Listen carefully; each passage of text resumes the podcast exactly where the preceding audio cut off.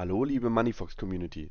In der heutigen Podcast-Folge am Donnerstag, den 4. Mai, sprechen wir über die Panik in den USA. Ist die Staatskasse bald leer? Außerdem sprechen wir über FTX und Genesis. Und abschließend greifen wir den neuen Meme-Coin Love Hate Ino auf. Kommen wir gleich zu unserer ersten News Story. Aktuell haben die Vereinigten Staaten schwer mit dem Zusammenbruch ihrer Banken zu kämpfen, besonders mit der First Republic Bank. Umso besorgniserregender ist, dass die Katastrophe möglicherweise gerade erst begonnen hat. Laut einem Bericht des Wall Street Journals droht die finanzielle Lage der USA sich im Laufe des Monats Mai mit hoher Geschwindigkeit zu verschlechtern. Wie US-Finanzministerin Janet Yellen warnte, könnte das Land bis zum 1. Juni mit den Staatsschulden in Zahlungsverzug geraten, sollte der Kongress die Schuldengrenze nicht anheben. Zum ersten Mal in ihrer Geschichte sähen sich die Vereinigten Staaten mit einer solchen Situation konfrontiert Angesichts dieser dringlichen Umstände trifft sich Präsident Joe Biden nun mit einigen Kongressmitgliedern und versucht, eine Lösung zu finden. Sollte der Zahlungsverzug dennoch eintreten, würde die Staatskasse des Landes endgültig in die roten Zahlen rutschen.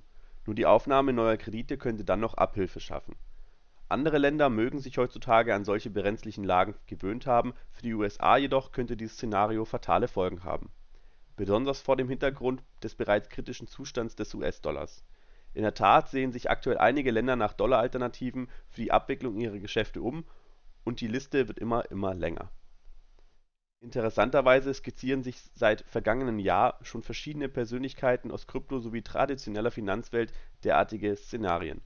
Nächste Woche will die US-Regierung über diese Problematik debattieren, denn bislang hat sie noch keine Lösung gefunden.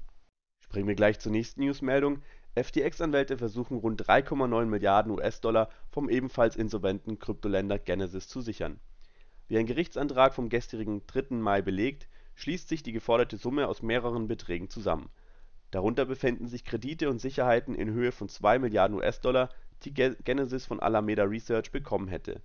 Die restlichen Gelder soll Genesis und die Tochtergesellschaft GGC International vor der Insolvenz von FTX abgezogen haben, so die Anwälte im Rahmen des Capital-11-Insolvenzverfahrens gelten Überweisungen, die 90 Tage vor dem Bankrott eines Unternehmens erfolgt sind, als vermeidbar.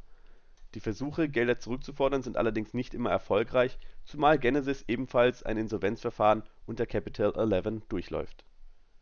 Anfang des Jahres konnten die neuen FTX-Verwalter bereits 5 Milliarden US-Dollar sicherstellen und im März stellten sie weitere Gelder in Millionenhöhe sicher. Sprechen wir zu guter Letzt noch über einen Meme-Coin die weltberühmte Internet-Aktivistengruppe Anonymous hat vor kurzem Love Hate Ino als den nächsten Shiba Inu genannt. Der Vorverkauf von Love Hate Ino läuft bereits auf Hochtouren und nähert sich der Ziellinie von 10 Millionen Dollar, was bedeutet, dass nur noch wenig Zeit bleibt, um in den Presale zu investieren. Love Hate Ino ist eine Vote-to-Earn-Plattform, auf der Nutzer über alles abstimmen können, was sie für eine Abstimmung für würdig halten.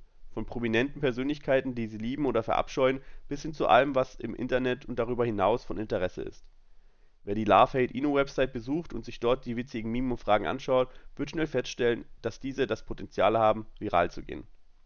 Love-Hate-Ino führt derzeit eine Demo-Umfrage über Donald Trump durch, bei der alle Teilnehmer die Chance haben, 10.000 Dollar zu gewinnen.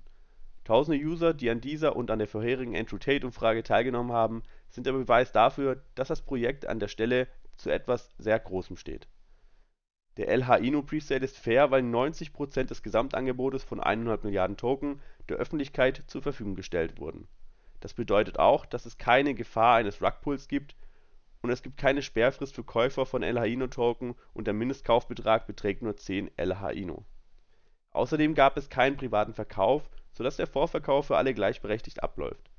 Laufrate Ino könnte derzeit eine der besten Möglichkeiten sein, mit Kryptowährungen Geld zu verdienen, wobei man auch hier sagen muss dass Meme-Coins immer ein sehr risikobehaftetes Investment sind. Wie so oft ist es auch diesmal der Fall, dass Presales umso schneller voranschreiten, je näher sie zum Ende gehen. Das war's mit den heutigen News. Ich wünsche euch noch einen schönen Tag.